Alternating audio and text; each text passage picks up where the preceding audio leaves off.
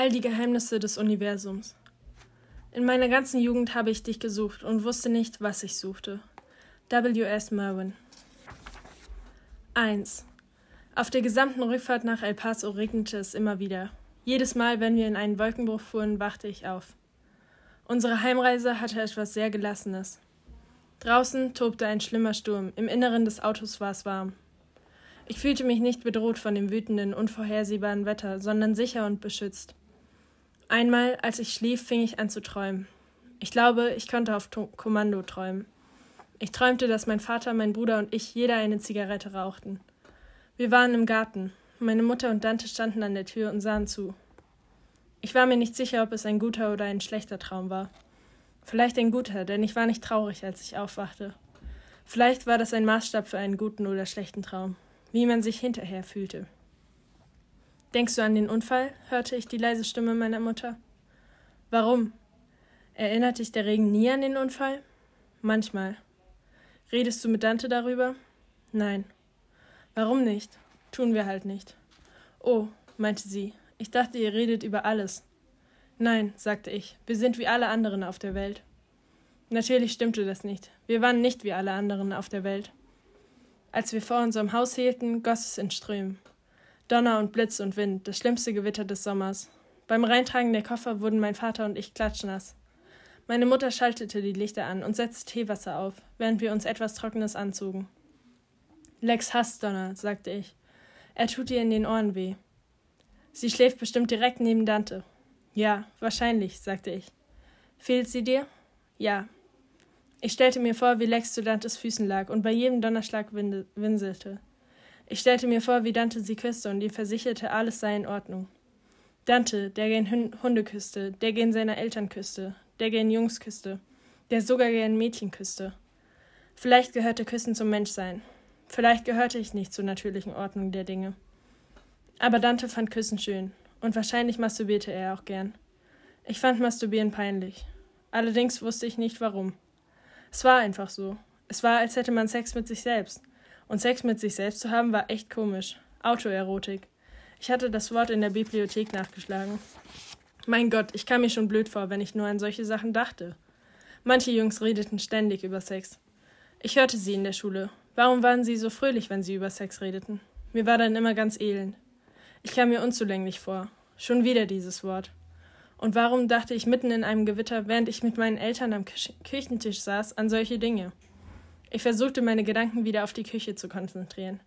Wo ich war, wo ich lebte. Ich hasste es, ständig nur im Kopf zu leben. Meine Eltern unterhielten sich, und ich saß da und bemühte mich, ihrer Unterhaltung zu folgen, aber ich hörte gar nicht richtig zu, sondern dachte nur über alles Mögliche nach. Meine Gedanken schweiften einfach ab, und dann landeten sie wieder bei meinem Bruder. Sie landeten immer bei ihm. Es war wie mit meiner Lieblingsstelle in der Wüste. Irgendwie fuhr ich einfach immer dorthin. Ich überlegte, wie es wohl wäre, wenn mein Bruder hier wäre. Vielleicht hätte er mir beibringen können, wie man ein Junge ist, was ein Junge fühlen sollte, was er tun sollte und wie er sich verhalten sollte. Vielleicht wäre ich dann glücklich. Aber vielleicht wäre mein Leben auch nichts an, nicht anders als jetzt. Nicht, dass ich ein schlimmes Leben hatte. Das war mir klar. Ich hatte Eltern, die mich liebten, und ich hatte einen Hund und einen besten Freund namens Dante. Aber in mir gärte etwas, das mir immer ein schlechtes Gefühl vermittelte. Ob alle Jungen diese Dunkelheit in sich hatten? Ja, vielleicht sogar Dante. Ich spürte den Blick meiner Mutter auf mir. Sie beobachtete mich, schon wieder. Ich lächelte sie an. Ich würde dich ja fragen, was du denkst, aber ich glaube nicht, dass du es mir sagen würdest. Ich zuckte die Schultern und zeigte auf meinen Vater. Ich schätze, ich bin ihm zu ähnlich. Mein Vater lachte. Er sah müde aus, aber in diesem Moment, wie wir da am Küchentisch saßen, hatte er etwas Jung Junges an sich. Und da kam mir der Gedanke, dass vielleicht auch er sich zu einem anderen Menschen veränderte. Alle wurden immer zu jemand anderem. Wenn man älter war, wurde man manchmal jünger. Und ich, ich kam mir alt vor. Wie kann sich jemand, der bald 17 wird, alt fühlen? Es regnete immer noch, als ich schlafen ging. Der Donner war weit weg, das leise Grollen klang eher wie ein fernes Flüstern. Ich schlief, ich träumte. Es war wieder dieser Traum, der Traum, dass ich jemanden küsste. Als ich aufwachte, wollte ich mich anfassen. Anfassen. Hände schütteln mit deinem besten Freund. Genau das war Dantes Euphemismus. Er grinste immer, wenn er das sagte. Stattdessen nahm ich eine kalte Dusche. 2. Aus irgendeinem Grund hatte ich ein komisches Gefühl in der Magengrube. Nicht nur wegen der Sache mit dem Traum, dem Küssen, dem Körper und der kalten Dusche. Nicht nur deswegen. Da war noch etwas, das nicht stimmte. Ich ging zu Fuß zu Dante, um Lex abzuholen. Ich war für einen Lauf am kühlen Morgen angezogen. Die Feuchtigkeit der Wüste nach dem vielen Regen tat gut. Ich klopfte an die Haustür. Es war noch früh, aber nicht zu früh. Dante schlief wahrscheinlich noch, seine Eltern, aber seine Eltern waren bestimmt wach. Und ich wollte Lex. Mr. Quintana kam an die Tür. Lex rannte heraus und sprang an mir hoch. Ich ließ sie mein Ge Gesicht lecken, was ich ihr nicht oft erlaubte. Lex, Lex, Lex, du hast mir gefehlt. Ich streichelte sie immer wieder, doch als ich aufsah, fiel mir etwas an Mr. Quintanas Gesicht auf. Er sah so, sah so, ich weiß nicht, etwas war mit seinem Gesicht. Irgendwas war nicht in Ordnung. Ich sah ihn an, ich musste ihn noch nicht mal fragen. Dante, sagte er. Was? Er liegt im Krankenhaus. Was? Was ist passiert? Geht es ihm gut? Er ist ziemlich hinüber. Seine Mutter ist über Nacht bei ihm geblieben. Was ist passiert? Willst du einen Kaffee, Ari? Lex und ich folgten ihm in die Küche. Ich sah zu, wie Mr. Quintana mir einen Becher Kaffee einschenkte. Er reichte ihn mir und wir setzten uns einander gegenüber hin. Äh, Lex legte ihren Kopf auf Mr. Quintanas Schoß. Er streichelte ihren Kopf. Wir saßen schweigend da. Ich beobachtete ihn und wartete, dass er loslegte. Schließlich sagte er: Wie nah stehst du, Dante? Ich verstehe Ihre Frage nicht, sagte ich. Er biss sich auf die Lippe. Wie gut kennst du meinen Sohn? Er ist mein bester Freund. Das weiß ich, Ari. Aber wie gut kennst du ihn? Er klang ungeduldig. Ich stellte mich dumm. Ich verstand seine Frage sehr genau. Ich spürte mein Herz in der Brust klopfen. Hat er es Ihnen gesagt? Mr. Quintana schüttelte den Kopf. Er sagte nichts. Ich musste etwas sagen. Er wirkte verloren und ängstlich, traurig und müde, und das ertrug ich nicht, weil er so ein netter, guter Mensch war. Ich musste etwas sagen. Aber was? Okay, sagte ich. Okay, was ist los, Ari? Bevor sie nach Chicago ging, hat Dante mir gesagt, dass er irgendwann einen Mann heiraten will. Ich sah mich im Zimmer um. Oder zumindest küssen will. Genau genommen hat er mir das geschrieben, glaube ich, in einem Brief. Oder etwas in der Art erwähnt, als er wieder hier war.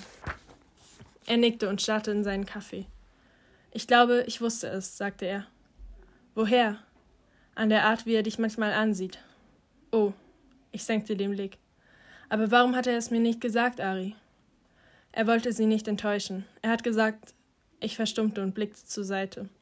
Doch dann zwang ich mich, in seine schwarzen, hoffnungsvollen Augen zu sehen. Und obwohl ich spürte, dass ich einen Verrat in Dante beging, musste ich mit seinem Vater reden. Ich musste es ihm sagen. Mr. Quintana, sag ruhig Sam zu mir. Ich sah ihn an. Sam, sagte ich. Er nickte. Er ist begeistert von Ihnen. Ich schätze, das wissen Sie. Wenn er so begeistert von mir ist, warum hat er es mir nicht, dann nicht gesagt? Mit Vätern zu reden ist nicht so leicht. Selbst mit Ihnen nicht, Sam. Er nippte nervös an seinem Kaffee. Er war so glücklich, dass sie noch ein Kind bekommen. Nicht nur, weil er dann ein großer Bruder wird. Er meinte, es muss ein Junge werden und er muss Mädchen mögen. Genau das hat er gesagt. Damit sie später Enkelkinder bekommen. Damit sie glücklich sein können. Mir liegt nichts an Enkelkindern. Mir liegt etwas an Dante. Es war schrecklich, Sam weinen zu sehen. Ich liebe Dante, flüsterte er. Ich liebe diesen Jungen. Er hat Glück, sagte ich. Er lächelte mich an. Sie haben ihn zusammengeschlagen, flüsterte er. Sie haben meinen Dante brutal zusammengeschlagen. Ein paar Rippen sind gebrochen, sein Gesicht ist geschwollen. Er hat überall blaue Flecken, das haben sie meinem Sohn angetan. Es war ein komisches Gefühl, einen erwachsenen Mann in den Arm nehmen zu wollen. Doch genau das wollte ich tun. Wir tranken unseren Kaffee aus. Ich stellte keine Fragen mehr. 3. Ich wusste nicht, was ich meinen Eltern erzählen sollte. Nicht, dass ich viel wusste. Ich wusste, dass jemand, vielleicht sogar mehrere, Dante so übel zusammengeschlagen hatten, dass er im Krankenhaus gelandet war. Ich wusste, dass es mit einem anderen Jungen zusammenhing. Ich wusste, dass Dante im Providence Memorial Hospital lag. Mehr wusste ich nicht. Lex drehte völlig durch, als sie wieder nach Hause kam. Hunde lassen ihren Gefühlen freien Lauf. Vielleicht sind Tiere klüger als Menschen. Lex war überglücklich. Meine Eltern ebenfalls. Es war schön zu sehen, wie sie diesen Hund liebten und diese Liebe auch zuließen. Irgendwie war es fast, als würde uns der Hund helfen, eine bessere Familie zu sein. Vielleicht gehörten auch Hunde zu den Geheimnissen des Universums. Dante liegt im Krankenhaus, sagte ich. Meine Mutter musterte mich, mein Vater ebenfalls. In ihren Gesichtern standen Fragezeichen. Jemand hat ihn überfallen. Er ist verletzt, liegt im Krankenhaus. Nein, sagte sie, unser Dante? Ich fragte mich, warum sie unser Dante sagte. Hatte es was mit einer Gang zu tun? fragte mein Vater leise. Nein. Es ist in einer Gasse passiert, sagte ich. Im Viertel? Ja, glaub schon. Sie warteten, dass ich ihnen mehr erzählte. Aber ich konnte nicht. Ich glaube, ich gehe, sagte ich. Ich weiß nicht mehr, wie ich das Haus verließ. Ich weiß nicht mehr, wie ich zum Krankenhaus fuhr. Das nächste, woran ich mich erinnerte, war, dass ich vor Dante stand und sein aufgedunsenes, geschundenes Gesicht sah. Er war nicht wiederzuerkennen. Ich konnte nicht mal die Farbe seiner Augen sehen. Ich weiß noch, dass ich seine Hand nahm und seinen Namen flüsterte. Er konnte kaum sprechen. Er konnte kaum sehen, seine Augen waren fast zugeschwollen. Dante. Ari? Ich bin da, sagte ich. Ari? flüsterte er. Ich hätte da sein sollen, sagte ich. Ich hasse sie. Ich hasse sie. Ich hasse sie wirklich. Ich hasse sie für das, was sie seinem Gesicht, seinen Eltern angetan hatten. Ich hätte da sein sollen. Ich hätte da sein sollen. Ich spürte die Hand seiner Mutter auf meiner Schulter. Ich saß mit seinen Eltern da. Einfach da. Er kommt wieder in Ordnung, oder? Mrs. Quintana nickte. Ja, aber sie sah mich an. Wirst du immer sein Freund sein? Immer. Egal was ist, egal was ist. Er braucht einen Freund, jeder braucht einen Freund. Ich brauche auch einen Freund, sagte ich. Ich hatte das noch nie gesagt. Im Krankenhaus konnten wir nichts tun, nur da sitzen und uns ansehen. Aber keiner von uns war in der Stimmung zu reden. Als ich ging, begleiteten mich seine Eltern aus dem Zimmer. Wir standen vor dem Krankenhaus. Mrs. Quintana sah mich an. Du solltest wissen, was passiert ist. Sie müssen es mir nicht erzählen. Ich glaube schon, sagte sie. Da war eine alte Frau. Sie hat gesehen, was passiert ist. Sie hat es der Polizei erzählt. Ich wusste, dass sie nicht weinen würde. Dante und ein anderer Junge haben sich in der Gasse geküsst. Ein paar Jugendliche sind vorbeigekommen und haben sie gesehen und sie versuchte zu lächeln. Du hast ja gesehen, was sie mit ihm gemacht haben. Ich hasse sie, sagte ich. Sam hat erzählt, dass du das mit Dante weißt. Es gibt Schlimmeres auf der Welt als Jungs, die gern andere Jungs küssen. Ja, das stimmt, sagte sie. Viel Schlimmeres. Darf ich dir was sagen? Ich lächelte sie an und zuckte die Schultern. Ich glaube, Dante ist in dich verliebt. Dante hatte recht, was sie betraf. Sie wusste wirklich alles. Ja, sagte ich, aber vielleicht auch nicht. Ich glaube, er mag den anderen Jungen.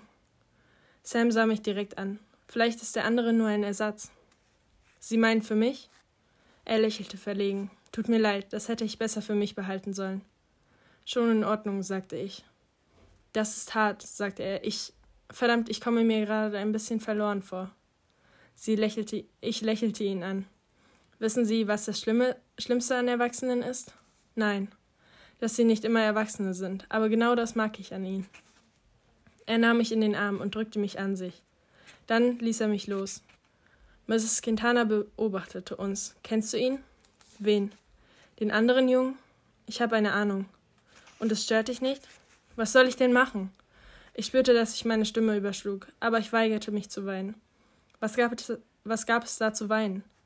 Ich bin ratlos. Ich sah Mrs. Quintana an und dann Sam. Dante ist mein Freund. Ich wollte ihnen sagen, dass ich nie einen Freund gehabt hatte. Nie, keinen richtigen, bis Dante kam.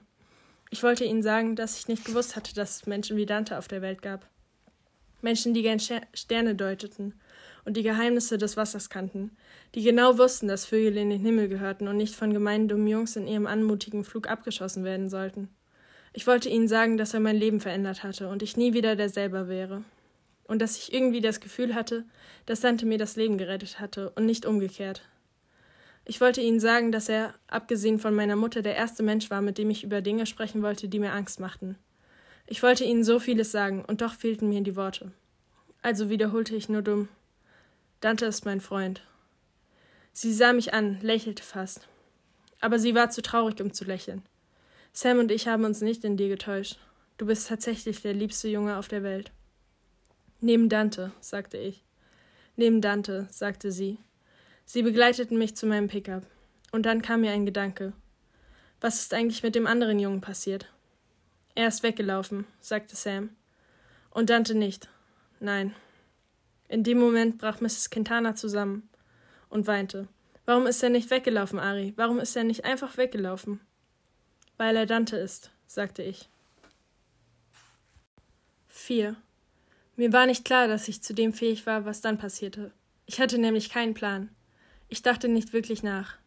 Manchmal tut man etwas nicht, weil man es sich überlegt hat, sondern weil man es einfach tun muss. Weil man zu viele Gefühle hat. Und wenn die Gefühle zu stark sind, kann man sein Handeln nicht immer kontrollieren. Vielleicht war der Unterschied zwischen einem Jungen und einem Mann, dass Jungs ihre schlimmsten Gefühle manchmal nicht ihre schlimmen Gefühle manchmal nicht kontrollieren konnten. Und Männer konnten es. An jedem Nachmittag war ich nur ein Junge und nicht annähernd ein Mann. Ich war ein Junge, ein Junge, der durchdrehte, durchdrehte, durchdrehte. Ich setzte mich in den Pickup und fuhr geradewegs zu dem Drugstore, in dem Dante arbeitete. Im Geiste ging ich die Unterhaltung durch, die wir geführt hatten. Ich erinnerte mich an den Namen des Typen. Daniel, ich marschierte in den Drugstore und da war er. Daniel. Ich las sein Namensschild. Daniel G. Der Typ, den Dante angeblich küssen wollte. Er stand hinter dem Ladentisch. Ich bin Ari, sagte ich. Er sah mich an, ein Hauch von Panik trat in sein Gesicht. Ich bin Dantes Freund, setzte ich hinzu. Ich weiß, sagte er. Ich glaube, du solltest eine Pause machen. Ich kann. Ich wartete nicht auf seine lahme Ausrede. Ich gehe jetzt nach draußen und warte auf dich. Ich warte genau fünf Minuten. Und wenn du in fünf Minuten nicht draußen bist, komme ich in diesen Drugstore zurück und verprügel dich vor aller Welt nach Strich und Faden. Und wenn du mir das nicht abnimmst, solltest du mir jetzt in die Augen schauen und genau hinsehen. Ich ging hinaus und wartete. Es dauerte keine fünf Minuten, dann stand er da. Gehen wir ein Stück, sagte ich. Ich kann nicht lange bleiben, erwiderte er. Er folgte mir. Wir gingen. Dante liegt im Krankenhaus. Oh. Oh? Du hast ihn noch nicht mal besucht. Er sagte nichts. Am liebsten hätte ich ihn auf der Stelle grün und blau geschlagen. Hast du gar nichts zu sagen, du Arschloch? Was soll ich denn sagen? Du Mistkerl, hast du gar kein Mitgefühl? Ich sah, dass er zitterte. Nicht, dass mich das interessierte. Wer waren Sie? Wovon redest du? Komm mir bloß nicht blöd, Arschloch. Du sagst das hoffentlich keinem. Ich packte ihn am Kragen und ließ ihn dann wieder los. Dante liegt im Krankenhaus und deine einzige Sorge ist, wem ich es sagen könnte. Wem soll ich es schon sagen, Arschloch? Sag mir einfach, wer es war. Ich weiß es nicht. Unsinn, wenn du mir nicht sofort sagst, erlebst du dein blaues Wunder. Ich kannte nicht alle. Wie viele waren es? Vier. Ich brauche nur einen Namen, nur einen. Julian, er war einer. Julian Enriquez? Genau. Und wer noch? Joe Moncada. Wer noch? Die anderen zwei habe ich nicht gekannt. Und du hast Dante einfach zurückgelassen? Er wollte nicht weglaufen. Und du bist nicht bei ihm geblieben? Nein, ich meine, was hätte das genützt? Dir war es also egal. Mir war es nicht egal.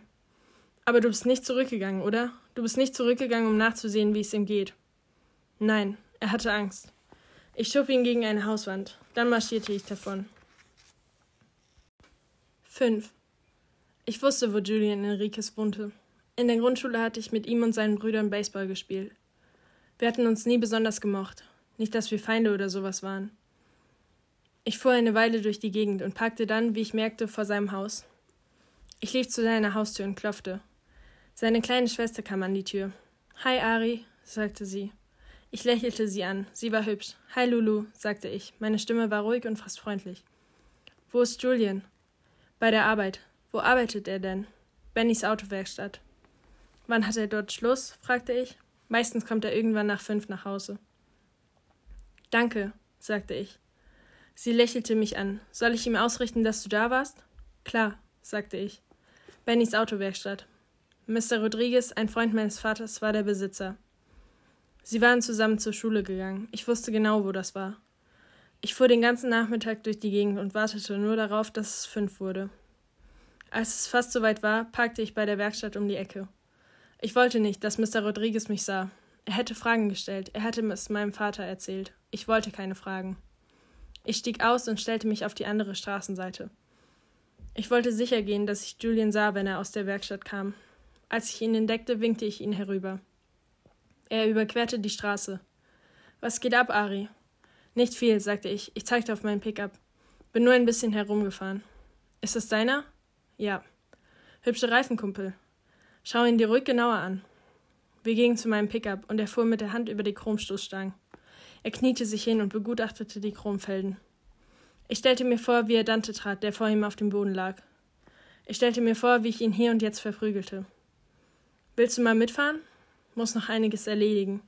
Vielleicht kannst du später vorbeikommen, dann machen wir eine Spritztour. Ich packte ihn am Nacken und zog ihn hoch. Steig ein, sagte ich. Was zum Teufel ist denn mit dir los, Ari? Steig ein, sagte ich und stieß ihn gegen den Pickup. Du Arsch! Was verdammt ist mit dir los, Mann? Er holte aus. Mehr brauchte ich nicht. Ich schlug einfach zu. Seine Nase blutete. Das hielt mich nicht auf. Es dauerte nicht lange, bis er zu Boden ging. Ich beschimpfte ihn, verfluchte ihn. Vor meinen Augen verschwamm alles und ich machte einfach immer weiter. Dann hörte ich eine Stimme. Zwei Arme packten mich und hielten mich zurück. Die Stimme brüllte mich an und die Arme waren stark. Ich konnte nicht mehr zuschlagen. Ich gab es auf, mich zu wehren. Und alles blieb stehen. Alles stand still. Mr. Rodriguez starrte mich an. Was zum Teufel ist bloß mit dir los, Ari? Kete pasa. Ich hatte nichts zu sagen. Ich senkte den Blick. Was geht hier vor, Ari? Komm schon, sag's mir. Ich konnte nicht reden. Ich sah zu, wie Mr. Rodriguez sich hinkniete und Julian hochhalf. Seine Nase blutete immer noch. Ich bring dich um, Ari, flüsterte er. Du und wer noch? fragte ich. Mr. Rodriguez blitzte mich böse an. Er wandte sich an Julian. Ist alles in Ordnung mit dir? Julian nickte. Wir gehen dich waschen. Ich rührte mich nicht, dann ging ich langsam zum Pickup. Mr. Rodriguez warf mir wieder einen bösen, bösen Blick zu. Du kannst von Glück reden, dass ich nicht die Polizei rufe. Sie können sie ruhig rufen, das ist mir völlig egal. Aber vorher sollten Sie Julian lieber fragen, was er gemacht hat. Ich stieg in den Pickup und fuhr davon. 6. Ich entdeckte das Blut um meinen Knöcheln und auf meinem Hemd erst, als ich vor unserem Haus hielt. Ich saß einfach da. Ich hatte keinen Plan, also saß ich einfach da. Ewig so dasitzen, das war mein Plan. Ich weiß nicht, wie lange ich da saß. Ich fing an zu zittern. Mir war klar, dass ich durchgedreht war, aber ich konnte es mir nicht erklären. Vielleicht passierte ja genau das, wenn man durchdrehte. Man kann es nicht erklären. Nicht sich selbst und auch keinem anderen. Das Schlimmste am Durchdrehen ist, dass man nicht weiß, was man von sich halten soll, wenn man wieder normal ist. Mein Vater kam aus dem Haus und stand auf der vorderen Veranda. Er sah mich an. Der Ausdruck auf seinem Gesicht gefiel mir nicht. Ich muss mit dir reden, sagte er. Das hatte er noch nie zu mir gesagt. Noch nie. Nicht so jedenfalls. Seine Stimme machte mir Angst. Ich stieg aus und setzte mich auf die Verandatreppe. Mein Vater setzte sich zu mir. Ich habe eben einen Anruf von Mr. Rodriguez bekommen. Ich sagte nichts. Was ist los mit dir, Ari? Ich weiß nicht, sagte ich. Nichts. Nichts? Ich hörte den Ärger in seiner Stimme. Ich starrte auf mein blutverschmiertes Hemd. Ich gehe mich duschen. Mein Vater folgte mir ins Haus. Ari! Meine Mutter war im Flur. Ich fand es unerträglich, wie sie mich ansah. Mit gesenktem Blick blieb ich stehen. Ich zitterte immer noch. Mein ganzer Körper bebte. Ich starrte meine Hände an. Nichts konnte das Zittern aufhalten. Mein Vater packte mich am Arm, nicht grob oder gemein, aber auch nicht sanft. Mein Vater war stark. Er führte mich ins Wohnzimmer und setzte mich auf die Couch. Meine Mutter setzte sich zu mir. Er setzte sich in seinen Sessel. Ich war benommen und sprachlos. Rede, sagte mein Vater. Ich wollte ihm wehtun, sagte ich. Ari? Meine Mutter sah mich nur an. Ich hasste ihren un ungläubigen Ausdruck. Warum konnte sie nicht glauben, dass ich jemandem wehtun wollte? Ich erwiderte ihren Blick. Ja, ich wollte ihm wehtun. Dein Bruder hat auch jemandem wehgetan, flüsterte sie, und dann fing sie an zu schluchzen. Es war schrecklich. Ich hasste mich mehr denn je. Ich sah zu, wie sie weinte und sagte schließlich: Hör auf zu weinen, Mom, bitte hör auf zu weinen. Warum, Ari? Warum? Du hast dem Jungen die Nase gebrochen, Ari. Und der einzige Grund, warum du nicht auf der Polizeiwache bist, ist, weil Elfigo Rodriguez ein alter Freund deines Vaters ist. Wir müssen für diesen kleinen Krankenhausaufenthalt zahlen. Du musst ihn bezahlen, Ari. Ich sagte nichts. Ich wusste, was sie dachten. Erst dein Bruder und jetzt du. Es tut mir leid, sagte ich. Selbst für mich klang es nicht überzeugend. Aber einem Teil von mir tat es nicht leid. Ein Teil von mir war froh, dass ich Julian die Nase gebrochen hatte. Mir tat nur leid, dass ich meiner Mutter wehgetan hatte. Es tut dir leid, Ari? Er hatte wieder diesen Ausdruck im Gesicht, wie Stahl. Ich konnte auch wie Stahl sein. Ich bin nicht mein Bruder, sagte ich. Ich finde es schrecklich, dass ihr das denkt. Ich finde es schrecklich, dass ich in diesem. Sch ich verkniff es mir, das Wort von meiner Mutter auszusprechen. Ich finde es schrecklich, dass ich in seinem Schatten lebe. Ich finde es schrecklich. Ich finde es schrecklich, dass ich ein braver Junge sein soll, nur damit ihr zufrieden seid. Sie schwiegen beide. Ich bin mir nicht sicher, ob es mir leid tut, sagte ich. Mein Vater starrte mich an. Ich verkaufe deinen Pickup. Ich nickte. Gut, verkauf ihn. Meine Mutter hatte aufgehört zu weinen. Ihr Gesicht sah seltsam aus. Nicht weich, nicht hart, nur seltsam. Du musst mir erklären, warum, Ari. Ich atmete tief durch. Okay, sagte ich. Und ihr hört mir zu? Warum sollten wir dir nicht zuhören? Seine Stimme war fest. Ich sah meinen Vater an, dann meine Mutter. Dann senkte ich den Blick. Sie haben Dante verprügelt, flüsterte ich. Ihr könnt euch nicht vorstellen, wie er aussieht. Ihr solltet sein Gesicht sehen. Sie haben ihm ein paar Rippen gebrochen. Sie haben ihn in der Gasse liegen lassen, als wäre er nichts, als wäre er ein Stück Abfall. Als wäre er scheiße, als wäre er nichts. Und wenn er gestorben wäre, hätte es sie auch nicht interessiert. Ich fing an zu weinen. Ihr wollt, dass ich rede? Gut, ich rede. Ihr wollt, dass ich euch alles erzähle? Ich erzähle es euch. Er hat einen anderen Jungen geküsst. Ich weiß nicht warum, aber ich konnte nicht aufhören zu weinen. Und dann hielt ich inne und merkte, dass ich furchtbar wütend war. Wütend wie noch nie in meinem Leben. Sie waren zu viert. Der andere Junge ist weggelaufen. Aber Dante ist nicht weggelaufen, weil Dante eben so ist. Er läuft nicht weg. Ich sah meinen Vater an. Er sah, sagte kein Wort. Meine Mutter war näher zu mir gerutscht. Sie kämmte mir unentwegt mit den Fingern die Haare. Ich schäme mich so, flüsterte ich. Ich wollte es ihnen heimzahlen. Ari, sagte mein Vater leise. Ari, Ari, Ari, du kämpfst diesen Krieg auf die schlimmstmögliche Weise. Ich weiß nicht, wie ich ihn sonst kämpfen soll, Dad. Dann solltest du um Hilfe bitten, sagte er. Wie man das macht, weiß ich auch nicht. 7. Als ich aus der Dusche kam, war mein Vater fort. Meine Mutter war in der Küche. Der braune Umschlag mit dem Namen meines Bruders lag auf dem Tisch. Meine Mutter trank ein Glas Wein. Ich setzte mich ihr gegenüber. Ich trinke manchmal Bier, sagte ich. Sie nickte. Ich bin kein Engel, Mom, und ich bin kein Heiliger. Ich bin einfach Ari. Ich bin einfach der verkorkste Ari. Sag das nie wieder. Es stimmt. Nein, es stimmt nicht. Ihre Stimme klang energisch, energisch, leidenschaftlich und sicher. Du bist überhaupt nicht verkorkst. Du bist lieb und gut und anständig. Sie trank einen Schluck Wein. Ich habe Julien wehgetan, sagte ich. Das war nicht sehr klug von dir. Und nicht sehr nett. Sie lachte beinahe. Nein, gar nicht nett. Sie strich mit den Händen über den Umschlag. Es tut mir leid, sagte sie, riss den Umschlag auf und holte ein Bild heraus. Das bist du, du mit Bernardo. Sie reichte mir das Bild. Ich war ein kleiner Junge und mein Bruder hielt mich in den Arm. Er lächelte, er sah gut aus und lächelte, während ich lachte. Du hast ihn so gern gehabt, sagte sie, und es tut mir leid, aber es ist so, wie ich schon gesagt habe, Ari. Wir tun nicht immer das Richtige, weißt du? Wir sagen nicht immer das Richtige. Manchmal tut es einfach zu weh, sich mit etwas zu beschäftigen. Also lässt man es. Man will es einfach nicht sehen. Aber es geht nicht weg, Ari. Sie reichte mir den Umschlag. Da ist alles drin. Sie weinte nicht. Er hat jemand umgebracht, Ari. Er hat jemand mit seinen bloßen Fäusten umgebracht. Sie versuchte zu lächeln, aber es war das traurigste Lächeln, das ich je gesehen hatte. Ich habe das bisher noch nie gesagt, flüsterte sie. Tut es immer noch weh? Sehr, Ari. Selbst nach all den Jahren. Wird es immer wehtun? Immer.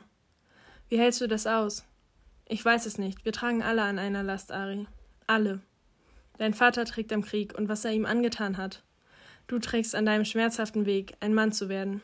Und das ist schmerzhaft für dich. Ich weiß, Ari. Ja, sagte ich. Und ich trage deinen Bruder mit mir herum, was er getan hat, die Schande seiner Abwesenheit. Es ist nicht deine Schuld, Mom. Ich weiß nicht. Ich glaube, Mütter geben sich immer die Schuld. Väter wahrscheinlich auch. Mom? Ich wollte die Hand heben und sie berühren, aber ich tat es nicht. Ich sah sie nur an und versuchte zu lächeln. Ich wusste nicht, dass ich dich so sehr liebe. Mit einem Mal war ihr Lächeln nicht mehr traurig. Hijo de mi corazón, ich verrate dir ein Geheimnis. Du hilfst mir, es zu ertragen. Du hilfst mir, all meine Verluste zu ertragen. Du, Ari, Sag das nicht, Mom, sonst enttäusche ich dich nur. Nein, Amor, niemals.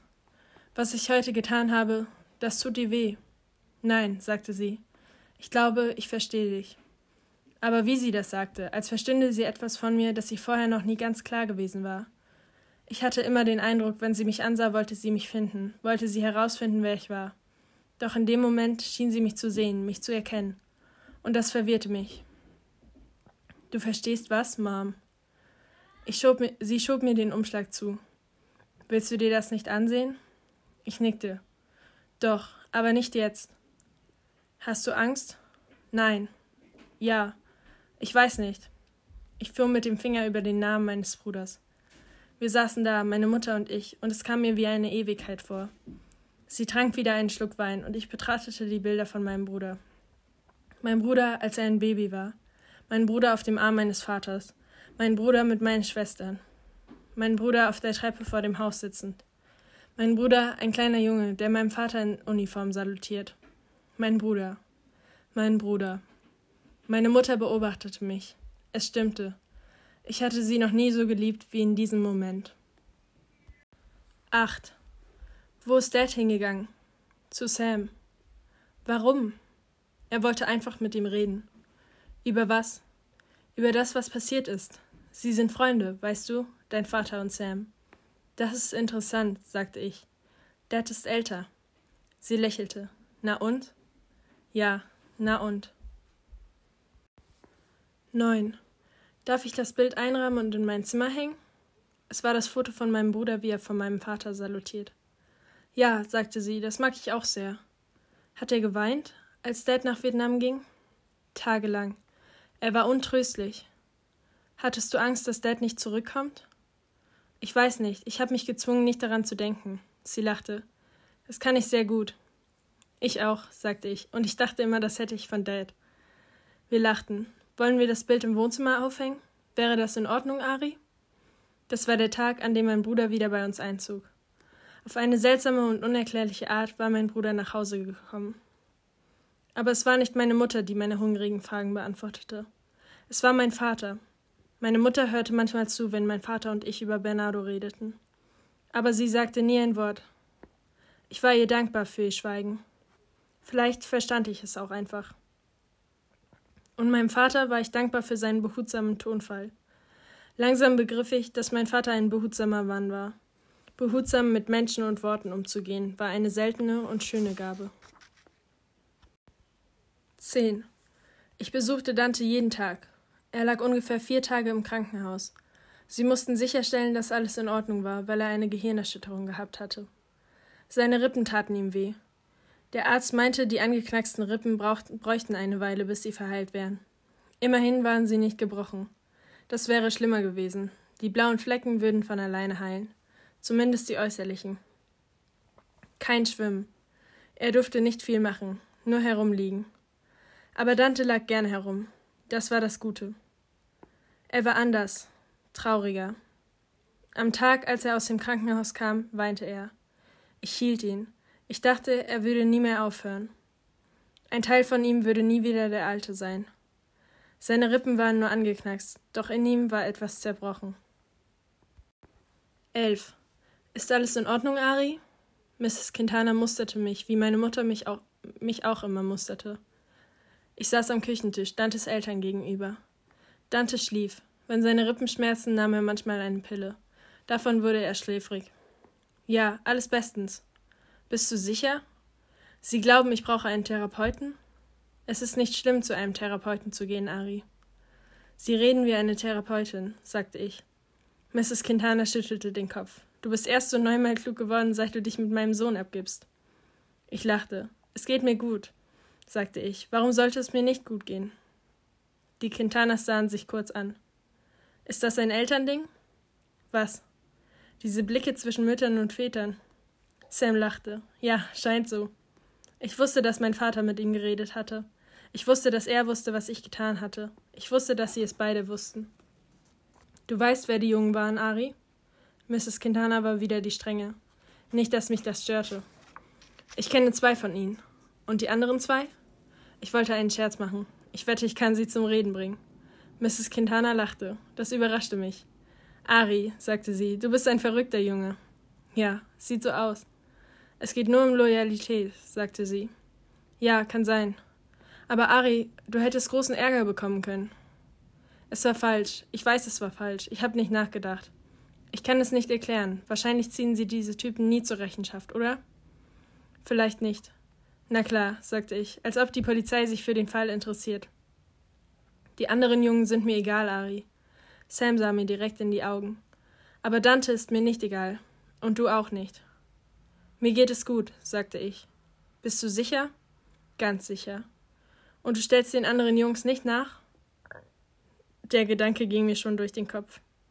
Diesmal lachte Mrs. Quintana nicht. Versprochen. Dazu bist du viel zu schade, sagte sie. Ich hätte ihr nur zu gern geglaubt. Aber ich werde nicht für Julians gebrochene Nase zahlen. Hast du das deinem Vater gesagt? Noch nicht. Aber ich werde ihm sagen, wenn diese Scheiß. Ich verstummte, ließ das Wort in der Luft hängen. Es gab andere Worte, die mir zur Verfügung standen. Wenn diese Typen nicht für Dantes Krankenhausaufenthalt zahlen müssen, dann muss ich auch nicht für Julians kurzen Besuch in der Notaufnahme zahlen. Wenn mein Vater mir den Pickup ne-, wegnehmen will, geht es in Ordnung für mich. Mrs. Quintana grinste höhnisch, etwas, was nicht oft bei ihr vorkam. Lass mich wissen, was dein Vater sagt. Und noch etwas. Meinetwegen kann Julian die Polizei einschalten. Jetzt grinste ich höhnisch. Ob er sich das wohl traut? Du bist ganz schön gewieft, Ari. Mir gefiel der Ausdruck auf Sams Gesicht. Ich weiß mir zu helfen. 12. Mein Vater diskutierte nicht mit mir über Julians Krankenhausrechnung. Er sah mich an und sagte, ich schätze, du hast eben beschlossen, dich außergerichtlich zu einigen. Er nickte nur nachdenklich. Sam hat mit der alten Frau geredet. Sie könnte die Jungs nie erkennen, nicht in tausend Jahren. Julians Vater kam vorbei und unterhielt sich mit meinem Vater. Er sah nicht sehr glücklich aus, als er ging. Mein Vater nahm mir den Pickup nicht weg. 13. Wie es aussah, hatten Dante und ich uns nicht viel zu sagen. Ich borgte mir Gedichtbände von seinem Vater und las ihm daraus vor. Manchmal sagte er, lies das nochmal. Und dann las ich es nochmal. Ich weiß nicht, was zwischen uns nicht stimmte in jenen letzten Sommertagen. In gewisser Weise hatte ich, ich mich ihm nie näher gefühlt. Andererseits war ich ihm nie ferner gewesen. Keiner von uns ging wieder arbeiten. Ich weiß nicht, ich schätze, nach allem, was passiert war, schien alles so sinnlos. Eines Tages machte ich einen üblen Witz. Warum müssen Sommer immer damit enden, dass einer von uns am Boden ist? Wir lachten beide nicht über den Scherz. Ich besuchte ihn meistens ohne Lex, weil sie gerne auf ihn sprang und ihm wehtun konnte. Dante vermisste sie, aber er wusste, es war richtig, sie nicht mitzubringen. Eines Morgens ging ich zu Dante und zeigte ihm die Bilder von meinem Bruder. Ich erzählte ihm die Geschichte, wie ich sie verstand, aus den Zeitungsausschnitten und den Fragen, die mein Vater mir beantwortete. Du willst also die ganze Geschichte hören? fragte ich. Natürlich, sagte er. Wir waren die Gedichte und das Nichtreden leid. Okay, mein Bruder war 15. Er war wütend. Nach allem, was ich von ihm weiß, war er immer wütend. Besonders aus den Erzählungen meiner Schwestern war das herauszuhören. Ich schätze, er war gemein oder einfach, ich weiß nicht, er war einfach wütend geboren. Eines Abends ist er durch die Innenstadt gewandert und hat Streit gesucht. Das, mein, das hat mein Vater gesagt. Er sagte, Bernardo hat immer Streit gesucht. Er hat eine Prostituierte aufgegabelt. Woher hatte er das Geld? Ich weiß nicht, was für eine Frage ist das denn? Als du 15 warst, hattest du da das Geld für eine Prostituierte? Als ich 15 war? Du sagst das, als wäre das schon lange her. Verdammt, ich hatte kaum Geld für einen Schokoriegel. Genau das meine ich. Ich sah ihn an. Darf ich fertig erzählen? Entschuldige. Die Prostituierte erwies sich als Mann. Was? Es war ein Transvestit. Wow. Ja, mein Bruder ist ausgerastet. Wie ausgerastet? Er hat den Typ mit den Fäusten umgebracht. Dante fehlten die Worte. Mein Gott, sagte er entsetzt. Genau, mein Gott. Es verging eine ganze Weile, bis wir wieder reden konnten. Schließlich sah ich Dante an. Wusstest du, was ein Transvestit ist? Klar, natürlich wusste ich das. Natürlich. Hast du nicht gewusst, was ein Transvestit ist? Woher denn? Du bist so ahnungslos, Ari, weißt du das? Bin ich gar nicht, sagte ich. Die Geschichte wird noch trauriger, sagte ich. Wie kann sie noch trauriger werden? Er hat noch jemanden umgebracht. Dante sagte nichts. Er wartete, dass ich zu Ende erzählte. er war in einer Jugendstrafanstalt. Eines Tages hat er seine Fäuste wohl wieder gebraucht. Meine Mutter hat recht, Dinge gehen nicht einfach weg, nur weil man es so möchte. Das tut mir leid, Ari. Ja klar, wir können nichts daran ändern, oder? Aber es ist gut, Dante. Ich meine, für meinen Bruder ist es nicht gut. Ich weiß nicht, ob bei ihm nochmal irgendwann etwas gut wird. Aber es ist gut, dass alles draußen ist, weißt du? Offen vor uns liegt. Ich sah ihn an. Vielleicht werde ich irgendwann aus ihm schlau. Irgendwann vielleicht. Er musterte mich. Du siehst aus, als ob du gleich weinst. Mach ich nicht. Es ist nur so traurig, Dante. Und weißt du was? Ich glaube, ich bin wie er. Warum? Weil du Julian Enriquez die Nase gebrochen hast? Das weißt du? Klar. Warum hast, mir das, warum hast du mir das nicht gesagt? Warum hast du es mir nicht gesagt, Ari? Ich bin nicht stolz auf mich, Dante. Warum hast du das gemacht? Ich weiß nicht, er hat dir wehgetan. Ich wollte es ihm heimzahlen. Ich habe eine dumme Gleichung aufgestellt. Ich sah ihn an. Deine blauen, blauen Augen sind fast weg. Fast, sagte er. Wie geht's den Rippen? Besser. Manchmal ist das Schlafen nachts nicht leicht. Dann nehme ich eine Schlaftablette. Das finde ich ganz blöd. Du wärst kein guter Drogensüchtiger. Vielleicht nicht, aber das Gras fand ich toll. Ehrlich. Vielleicht sollte dich deine Mutter für ihr Buch interviewen. Sie hat mir sowieso schon die Hölle heiß gemacht. Wie hat sie es rausgekriegt? Ich sag's dir doch immer, sie ist wie Gott, sie weiß alles. Ich wollte nicht lachen, konnte aber nicht anders. Dante lachte ebenfalls, aber es tat ihm weh mit seinen angebrochenen Rippen. Du bist nicht wie er, sagte Dante. Du bist überhaupt nicht wie dein Bruder. Ich weiß nicht. Manchmal glaube ich, dass ich nie aus mir schlau werde. Ich bin nicht wie du. Du weißt genau, wer du bist. Nicht immer, sagte er. Darf ich dich, was fragen? Klar. Ärgert es dich, dass ich Daniel geküsst habe? Ich finde, Daniel ist ein Stück Scheiße. Ist er nicht. Er ist nett und sieht gut aus. Er sieht gut aus? Wie oberflächlich ist das denn? Er ist ein Stück Scheiße, Dante. Er hat dich einfach im Stich gelassen. Du klingst, als würde dir das mehr ausmachen als mir. Tja, dir sollte es jedenfalls was ausmachen. Du hättest das nicht getan, oder? Nein. Ich bin froh, dass du Julian die Nase gebrochen hast. Wir mussten beide lachen. Daniel interessiert sich nicht für dich. Er hatte Angst. Na und? Wir haben alle Angst. Du nicht, Ari, du hast vor nichts Angst. Das stimmt nicht, aber ich hätte nicht zugelassen, dass sie dir das antun. Vielleicht prügelst du dich einfach gern, Ari. Vielleicht. Dante schaute mich an. Mehr nicht. Du starrst mich an, sagte ich. Darf ich dir ein Geheimnis verraten, Ari? Kann ich dich aufhalten? Du kennst meine Geheimnisse nicht gern. Manchmal machen mir deine Geheimnisse Angst. Dante lachte. Eigentlich habe ich gar nicht Daniel geküsst.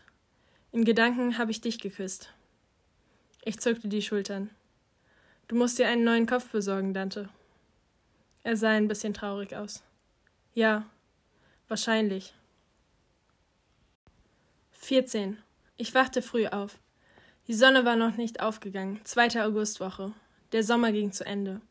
Zumindest der Teil des Sommers, der schulfrei war. Letzte Klasse und dann Leben. Vielleicht war das ja der Lauf der Dinge. Die Highschool war nur ein Prolog zum richtigen Roman. Alle schreiben für dich, aber wenn du die Schule hinter dir hast, schreibst du für dich selbst. Nach der Abschlussprüfung sammelst du die Stifte deiner Lehrer und deiner Eltern ein und nimmst deine eigenen zur Hand. Und dann übernimmst du das Schreiben. Ja.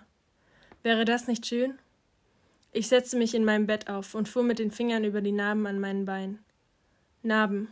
Ein Zeichen, dass man verletzt gewesen war. Ein Zeichen, dass man geheilt war. War ich verletzt gewesen? War ich geheilt? Vielleicht lebten wir einfach zwischen diesen beiden Polen. Verletzt sein und heil werden. Wie mein Vater. Ich glaube, da war er zu Hause, in diesem Zwischenraum, in diesem Ökoton. Vielleicht auch meine Mutter. Sie hatte meinen Bruder irgendwo tief in sich verschlossen, und jetzt versuchte sie ihn herauszulassen. Ich strich weiter mit dem Finger über meine Narben. Lex lag bei mir, beobachtete mich. Was siehst du, Lex? Was siehst du? Wo hast du gelebt, bevor du zu mir gekommen bist? Hat dir auch jemand wehgetan? Ein weiterer Sommer ging zu Ende. Was erwartete mich nach der Schule? College? Noch mehr lernen. Vielleicht würde ich in eine andere Stadt ziehen, an einen anderen Ort. Vielleicht verliefen die Sommer an einem anderen Ort anders. 15. Was magst du gern, Ari? Was magst du richtig gern? Ich mag die Wüste. Mein Gott, ich mag die Wüste. Da ist es so einsam. Findest du? Dante verstand mich nicht. Ich war unergründlich. 16. Ich wollte schwimmen gehen. Ich kam an, als das Bad gerade öffnete. Ich konnte also ungestört ein paar Bahnen schwimmen, bevor es voll wurde. Die Bademeister waren da und redeten über Mädchen. Ich ignorierte sie. Sie ignorierten mich. Ich schwamm und schwamm, bis mir Beine und die Lunge wehtaten. Dann machte ich eine Pause. Danach schwamm ich noch ein paar Runden. Ich spürte das Wasser auf meiner Haut. Ich dachte an den Tag, als ich Dante kennengelernt hatte. Soll ich dir das Schwimmen beibringen? Ich dachte an seine näselnde Stimme, daran, dass seine Allergien verschwunden waren, dass seine Stimme sich verändert hatte und tiefer war. Meine ebenfalls. Ich dachte an meine Mutter, die gesagt hatte, du redest wie ein Mann. Es war einfacher, wie ein Mann zu reden, als einer zu sein.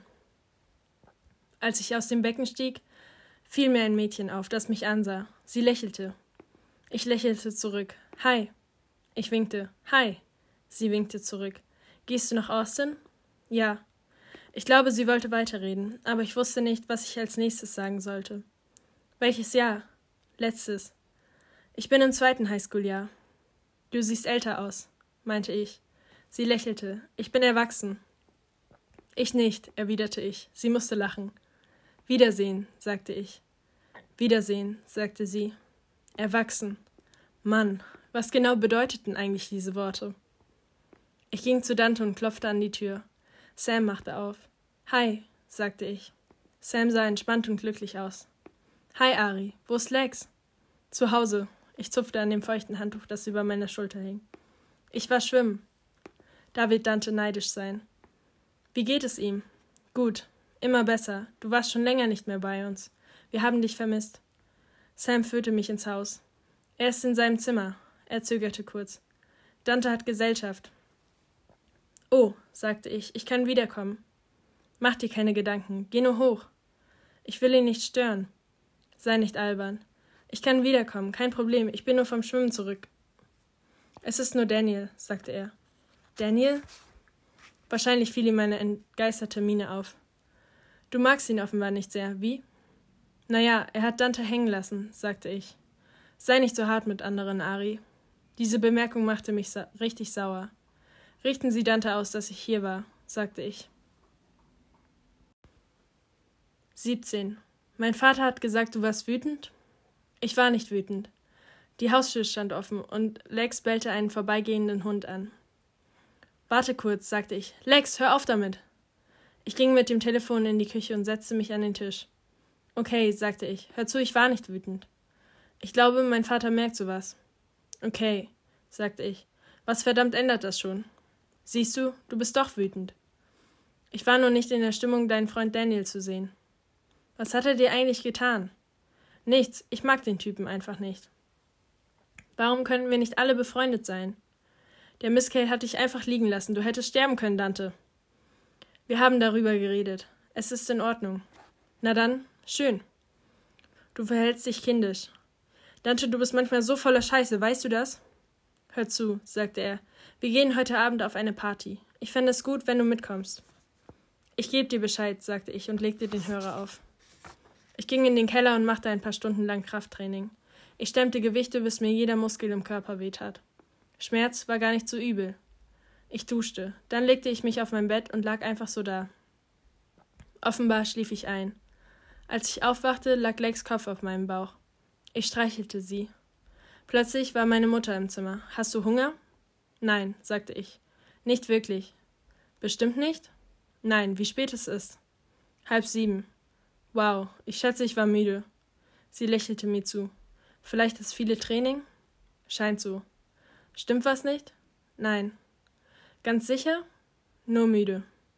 Du hast es mit den, Gewissen, mit den Gewichten ein bisschen übertrieben, findest du nicht? Nein. Wenn du wütend bist, machst du Krafttraining. Ist das eine neue Theorie von dir, Mom? Es ist mehr als eine Theorie, Ari. 18. Dante hat angerufen. Ich sagte nichts. Rufst du ihn zurück? Ja. Du hast in den letzten vier, fünf Tagen nur zu Hause gehockt und Trübsal geblasen. Trübsal geblasen und Gewichte gestemmt. Trübsal blasen. Mir fiel ein, was Gina über mich gesagt hatte. Schwermütiger Junge. Ich hab nicht Trübsal geblasen ich, und ich hab nicht nur Gewichte gestemmt. Ich habe gelesen und über Bernardo nachgedacht. Wirklich? Ja. Und was hast du gedacht? Dass ich ihm gern schreiben möchte. Er hat alle meine Briefe zurückgeschickt. Wirklich? Vielleicht schickt er meinen ja nicht zurück. Vielleicht nicht, sagte sie. Ein Versuch ist es wert. Warum nicht? Schreibst du ihm nicht mehr? Nein, Ari, es hat so wehgetan. Das verstehe ich, sagte ich. Aber sei nicht zu enttäuscht, Ari, ja? Du darfst nicht zu viel erwarten. Dein Vater hat ihn einmal besucht. Und wie war's? Dein Bruder wollte ihn nicht sehen. Hasst er euch? Nein, ich glaube nicht. Ich glaube, er ist auf sich selbst wütend. Und ich glaube, er schämt sich. Er sollte sich damit abfinden. Ich weiß nicht warum, aber ich boxte an die Wand. Meine Mutter starrte mich an. Tut mir leid, sagte ich. Ich weiß nicht, warum ich das gemacht habe. Ari? Was? Irgendwas war mit ihrem Gesicht. Dieser ernste, besorgte Blick. Sie war nicht verärgert, hatte nicht den strengen Blick wie manchmal, wenn sie Mutter spielte. Was ist los, Ari? Du klingst, als hättest du schon wieder eine Theorie über mich. Darauf kannst du deinen Hintern verwetten, sagte sie, aber ihre Stimme klang nett und freundlich und lieb. Sie stand vom Küchentisch auf und goss sich ein Glas Wein ein. Dann holte sie zwei Bier und stellte mir eins hin. Das andere stellte sie in die Tischmitte. Dein Vater liest. Ich glaube, ich gehe ihn holen. Was geht hier vor, Mom? Familientreffen. Familientreffen? Was soll das? Eine neue Einrichtung, sagte sie. Die wird es ab jetzt sehr viel öfter geben. Du machst mir Angst, Mom. Gut. Sie ging aus der Küche. Ich starrte auf das Bier vor mir. Ich berührte das kalte Glas. Ich war mir nicht sicher, ob ich daraus trinken oder es nur anstarren sollte. Vielleicht war alles nur ein Trick. Meine Eltern kamen in die Küche. Sie setzten sich mir gegenüber. Mein Vater öffnete sein Bier. Dann öffnete er meines. Er trank einen Schluck. Verschwört ihr euch gegen mich? Alles gut, sagte mein Vater. Er trank noch einen Schluck Bier. Meine Mutter nippte an ihrem Wein. Willst du nicht ein Bier mit deinen Eltern trinken? Nicht wirklich, sagte ich. Das ist gegen die Regeln. Neue Regeln, sagte meine Mutter. Ein Bier mit deinem alten Herrn bringt dich schon nicht um. Es ist ja nicht dein erstes. Was ist daran so schlimm? Es ist total komisch, sagte ich und trank einen Schluck Bier. Jetzt zufrieden? Mein Vater sah ernst aus. Habe ich dir eigentlich schon mal was von meinen Erlebnissen in Vietnam erzählt? Aber natürlich, sagte ich. Eben dachte ich noch an die vielen Kriegsgeschichten, die du mir erzählt hast. Mein Vater nahm meine Hand. Das habe ich verdient. Er drückte meine Hand noch fester, dann ließ er sie los. Wir waren im Norden, im Norden von Da Nang. Du warst in Da Nang? Das war mein Zuhause, weit weg von zu Hause. Er lächelte mich schief an. Wir waren auf einem Aufklärungseinsatz.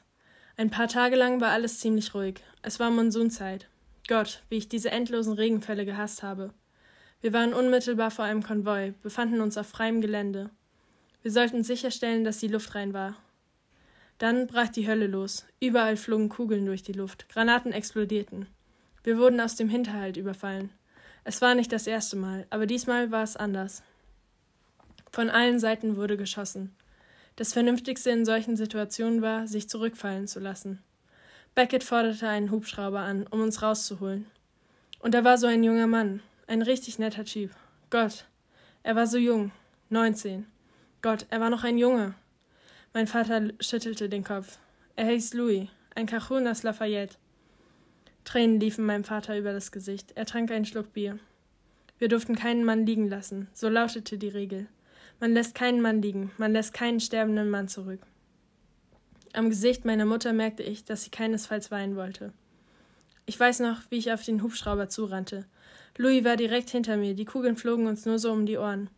Ich dachte, ich wäre ein toter Mann. Und dann ist Louis gestürzt. Er rief nach mir. Ich wollte zurück. Ich erinnere mich nicht mehr genau, aber als letztes weiß ich noch, dass Beckett mich in den Hubschrauber zog. Ich hatte nicht mal gemerkt, dass ich angeschossen war. Wir haben ihn zurückgelassen. Louis. Wir haben ihn zurückgelassen. Mein Vater stützte sich auf seine Arme und schluchzte. In seinem Schmerz hörte er sich fast ein wenig an wie ein verwundetes Tier. Mir brach das Herz. Die ganze Zeit hatte ich mir gewünscht, mein Vater möge mir etwas über den Krieg erzählen, und jetzt konnte ich die Rohheit seines Schmerzes kaum ertragen, wie frisch alles noch nach so vielen Jahren war, wie lebendig dieser Schmerz noch war und knapp unter der Oberfläche gärte. Ich weiß nicht, ob ich an den Krieg glaubte oder nicht, Ari. Ich glaube eher nicht. Aber ich habe mich gemeldet, und mir ist nicht klar, wie ich zu diesem Land stand. Aber ich weiß, das einzige Land, das ich hatte, waren die Männer, die Seite an Seite kämpften. Sie waren mein Land, Ari. Sie. Louis und Beckett und Garcia und Elle und Gio. Sie waren mein Land. Ich bin nicht stolz auf alles, was ich in diesem Krieg getan habe. Ich war nicht immer ein guter Soldat. Ich war nicht immer ein guter Mann. Der Krieg hatte etwas mit uns gemacht. Mit mir. Mit uns allen. Aber die Männer, die wir zurückgelassen haben, sie sind immer noch in meinen Träumen. Ich trank mein Bier. Mein Vater trank einen Schluck von seinem. Meine Mutter trank von ihrem Wein. Wir schwiegen eine ganze Weile, die mir ewig vorkam. Manchmal höre ich ihn, sagte mein Vater. Louis, ich höre, wie er mich ruft. Ich bin nicht zurückgegangen. Du wärst auch erschossen worden, flüsterte ich. Vielleicht, aber ich habe meine Pflicht nicht erfüllt. Dad, nicht, bitte. Meine Mutter griff über den Tisch, kämmte mir mit den Fingern die Haare und wischte mir die Tränen ab. Du musst nicht darüber reden, Dad, wirklich. Vielleicht muss ich es doch. Vielleicht wird es Zeit, den Träumen Einhalt zu gebieten. Er schmiegte sich an meine Mutter. Meinst du nicht auch, dass es Zeit ist, Lilly? Meine Mutter sagte nichts. Mein Vater lächelte mir zu. Vor ein paar Minuten ist deine Mutter ins Wohnzimmer gekommen und hat mir das Buch, das ich gerade las, aus der Hand genommen. Sie meinte, rede mit ihm. Rede mit ihm, James. Und zwar mit ihrer typischen Faschistenstimme. Meine Mutter lachte leise. Ari, es wird Zeit, dass du nicht mehr davonläufst. Ich sah meinen Vater an. Wovor? Weißt du das nicht? Was? Wenn du weiter davonläufst, bringt es dich um. Was denn, Dad? Du und Dante. Ich und Dante? Ich sah meine Mutter an, dann wieder meinen Vater. Dante ist in dich verliebt, sagte er. Das ist doch offensichtlich. Er verbirgt das nicht vor sich selbst. Ich kann nichts für seine Gefühle, Dad. Nein. Nein, du kannst nichts dafür. Und außerdem, Dad, ist er wahrscheinlich schon längst drüber hinweg. Er steht auf diesen Typen, Daniel. Mein Vater nickte. Ari, das Problem ist nicht nur, dass Dante in dich verliebt ist. Das wahre Pro Problem, für dich jedenfalls, liegt darin, dass du in ihn verliebt bist. Ich sagte nichts, schaute nur meine Mutter an und dann meinen Vater. Ich wusste nicht, was ich sagen sollte. Ich bin mir nicht sicher. Ich meine, ich glaube, das stimmt nicht. Ehrlich, ich glaube das wirklich nicht. Das heißt, Ari, ich weiß doch, was ich sehe. Du hast ihm das Leben gerettet. Warum hast du das wohl getan? Warum glaubst du, hast du dich ohne auch nur eine Sekunde nachzudenken auf die Straße gestürzt und Dante vor dem Auto aus dem Weg geschubst? Glaubst du, dass es einfach so passiert? Ich glaube, dir war der Gedanke unerträglich, dass du ihn verlierst. Das ging einfach nicht. Warum solltest du dein eigenes Leben riskieren, um Dante zu retten, wenn du nicht in ihn verliebt bist? Weil er mein Freund ist. Und warum ziehst du los und prügelst einem Typen die Scheiße aus dem Leib, der ihm wehgetan hat? Warum solltest du das tun? Deine unartikulierten Gefühle, Ari, alle zusammen sagen mir etwas. Du liebst diesen Jungen. Ich starrte auf den Tisch. Ich glaube, du liebst ihn mehr, als du aushältst. Dad? Dad, nein, nein, ich kann nicht. Ich kann nicht. Warum sagst du solche Sachen? Weil es schwer erträglich ist, diese große Einsamkeit in dir mit anzusehen. Weil ich dich liebe, Ari. Meine Eltern sahen zu, wie ich weinte. Als ich aufhörte, trank ich einen großen Schluck Bier. Dad, ich glaube, mir war es lieber, als du nicht geredet hast. Meine Mutter lachte. Ich liebte ihr Lachen. Und dann lachte mein Vater. Und dann ich. Was soll ich denn tun? Ich schäme mich so. Wofür schämst du dich? fragte meine Mutter. Weil du Dante liebst? Ich bin ein Typ. Er ist ein Typ. So soll das eigentlich nicht sein, Mom. Ich weiß, sagte sie. Von Ophelia habe ich einiges gelernt, weißt du? Durch all die Briefe. Dein Vater hat recht. Du darfst nicht davonlaufen, nicht vor Dante. Ich hasse mich. Nicht doch, ich habe schon einen Sohn verloren. Ich möchte nicht noch einen verlieren. Du bist nicht allein, Ari.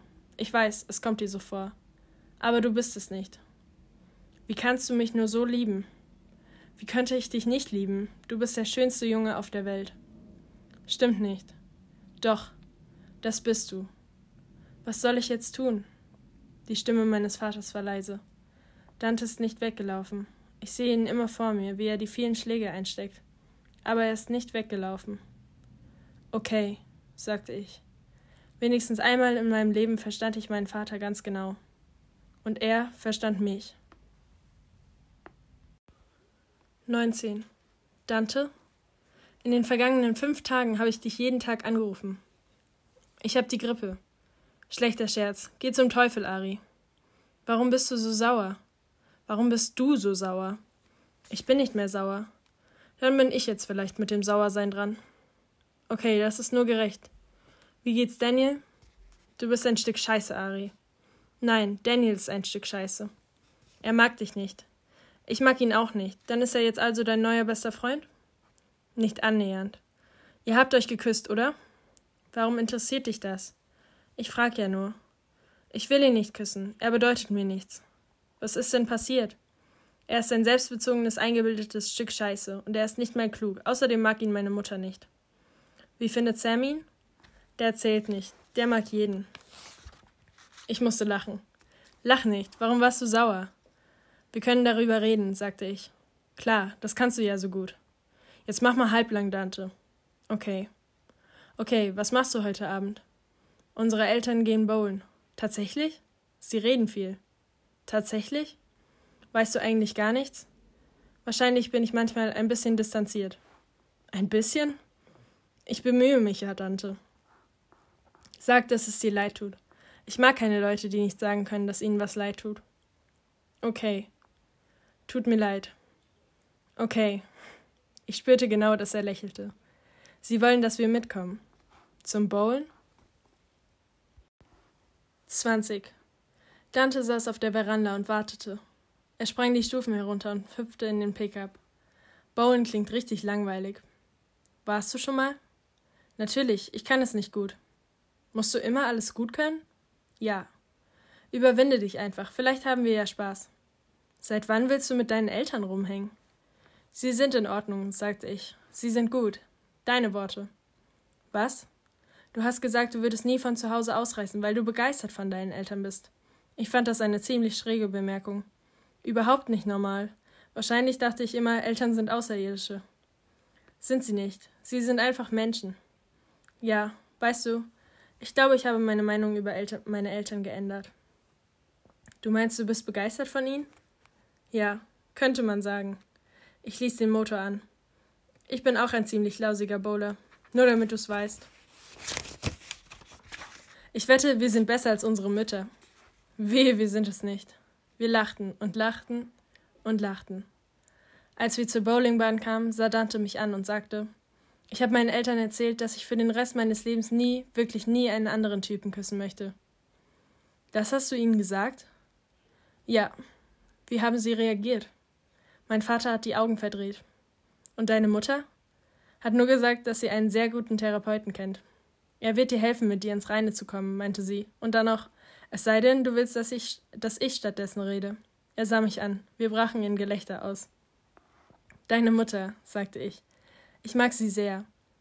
Sie ist höllisch zäh, sagte er, aber auch weich. Ja, sagte ich, das ist mir schon aufgefallen. Unsere Eltern sind echt komisch, sagte er. Weil sie uns lieben? Das ist gar nicht so komisch. Die Art, wie sie uns leben, ist komisch. Wunderbar. Dante sah mich an. Du bist anders. Wie? Ich weiß nicht, du verhältst dich anders. Komisch? Ja, komisch, aber auf eine gute Art. Gut, sagte ich. Ich wollte schon immer auf eine gute Art komisch sein. Ich glaube, unsere Eltern waren überrascht, dass wir auftauchten. Unsere Väter trank tranken Bier, unsere Mutter Seven Up. Ihre Trefferzahlen waren lausig. Sam lächelte uns zu. Ich hätte nicht gedacht, dass ihr tatsächlich kommt. Wir haben uns gelangweilt, sagte ich. Du warst mir lieber, als du noch nicht so ein Schlaumal warst. Tut mir leid, sagte ich. Es war lustig, wir hatten Spaß. Es stellte sich heraus, dass ich der beste Bowler war. Ich erreichte über 120 und in meinem dritten Spiel erreichte ich 135. Eigentlich schrecklich, wenn man sich's genau überlegt, aber der Rest der Mannschaft war wirklich schlecht. Besonders meine Mutter und Mrs. Quintana. Sie redeten viel und lachten viel. Dante und ich sahen uns ständig an und lachten ebenfalls. 21. Als Dante und ich die Bowlingbahn verließen, fuhr ich mit dem Pickup in Richtung Wüste. Wohin fahren wir? Zu meiner Lieblingsstelle. Dante war still. Es ist spät. Bist du müde? Irgendwie schon. Es ist erst zehn. Musst du wieder früh aufstehen? Klugscheißer. Wenn du wirklich unbedingt nach Hause willst. Nein. Gut. Dante legte keine Musik auf. Er ging die Schachteln mit meinen Kassetten durch, konnte sich aber für nichts entscheiden. Mich störte die Ruhe nicht. Wir fuhren in die Wüste, Dante und ich, ohne ein Wort zu wechseln. Ich parkte an meiner üblichen Stelle, ich finde es toll hier, sagte ich. Ich hörte meinen Herzschlag. Dante schwieg. Ich strich über die Turnschuhe, die vom Rückspiegel hingen. Die finde ich auch toll, sagte ich. Du findest vieles toll, wie? Du klingst sauer. Ich dachte, du wärst nicht mehr sauer. Ich glaube, ich bin sauer. Es tut mir leid, das habe ich dir doch schon gesagt. Ich kann das nicht, Ari. Was kannst du nicht? Dieses ganze Freundschaftsding, ich kann das nicht. Warum nicht? Muss ich dir das erklären? Ich schwieg. Er stieg aus und knallte die Tür zu. Ich folgte ihm. Hey, sagte ich und strich ihm über die Schulter. Er schob mich weg. Ich mag es nicht, wenn du mich anfasst. Wir standen sehr lange da, ohne dass einer etwas sagte. Ich kam mir klein und unbedeutend und unzulänglich vor. Ich hasste dieses Gefühl. Ich wollte dieses Gefühl loswerden. Ich wollte es loswerden. Dante? Was? Ich hörte den Ärger in seiner Stimme. Sei nicht sauer. Ich weiß nicht, was ich tun soll, Ari. Weißt du noch, das eine Mal, als du mich geküsst hast? Ja. Weißt du noch, dass ich gesagt habe, bei mir würde es nicht funktionieren? Warum kommst du jetzt damit? Ich weiß es noch. Natürlich weiß ich es noch. Verdammt nochmal, Ari, wie könnte ich das vergessen? Ich habe dich noch nie so wütend gesehen. Ich will nicht darüber reden, Ari. Das deprimiert mich. Was habe ich gesagt, als du mich geküsst hast? Du hast gesagt, bei dir ist nichts passiert. Das war gelogen. Er sah mich an. Spiel nicht mit mir, Ari. Mach ich nicht. Ich packte ihn an den Schultern und sah ihn an. Er erwiderte meinen Blick. Du hast gesagt, ich hätte vor nichts Angst. Das stimmt nicht. Du. Davor habe ich Angst. Vor dir habe ich Angst, Dante. Ich holte tief Luft. Versuch es nochmal, sagte ich. Küss mich. Nein, sagte er. Küss mich. Nein. Und dann lächelte er. Du küsst mich. Ich legte meine Hand auf seinen Nacken und zog ihn an mich. Und küsste ihn. Ich küsste ihn. Und ich küsste ihn. Und ich küsste ihn. Und ich küsste ihn. Und er küsste mich zurück. Wir lachten und wir redeten und sahen in die Sterne. Ich wünschte, es würde regnen, sagte er. Ich brauche keinen Regen, sagte ich, ich brauche dich. Er malte seinen Namen auf meinen Rücken. Ich malte meinen Namen auf seinen. So viel Zeit war vergangen. Genau das stimmte nicht mit mir. So viel Zeit war vergangen, in der ich versucht hatte, den Geheimnissen des Universums auf die Spur zu kommen, den Geheimnissen meines Körpers, meines Herzens. Alle Antworten waren immer so nah gewesen, und trotzdem hatte ich mich immer dagegen gewehrt, ohne es zu merken. Seit unserem ersten Treffen war ich in Dante verliebt, von der ersten Minute an. Ich hatte nur nicht zugelassen, es mir einzugestehen, es zu denken, es zu fühlen. Mein Vater hatte recht, und es stimmte, was meine Mutter sagte. Wir führen alle unsere inneren Kriege. Als Dante und ich hinten auf dem Pickup lagen und in die Sommersterne blickten, war ich frei. Stellt euch das vor, Aristoteles Mendoza, ein freier Mann. Ich hatte keine Angst mehr. Ich musste an den Gesichtsausdruck meiner Mutter denken, als ich ihr gesagt hatte, ich würde mich schämen. An die Liebe und das Mitgefühl in ihrem Blick. Schämen, weil du Dante liebst? Ich nahm Dantes Hand und hielt sie. Wie hatte ich mich jemals dafür schämen können, dass ich Dante Quintana liebte? Fertig. Okay. Ich hoffe, es hat dir gefallen. Ich habe das Buch auch zum ersten Mal gelesen, also quasi mit dir. Also ich habe es zum ersten Mal gelesen, als ich es vorgelesen habe. Und jetzt ist es fertig. Ganz, ganz, ganz viel Liebe an dich. Ähm ich freue mich auf alles, was wir noch machen. Und ich habe richtig, richtig doll Lust darauf. Für immer. Und wie cool wäre es, wenn wir auch mal in der Wüste stehen oder irgendwo oder auf dem Feld mit einem Auto und in die Sterne schauen. Das wäre schön. Okay. Ähm, das war's. Ähm, wir hören voneinander. äh, ja, ich habe dich ganz so lieb.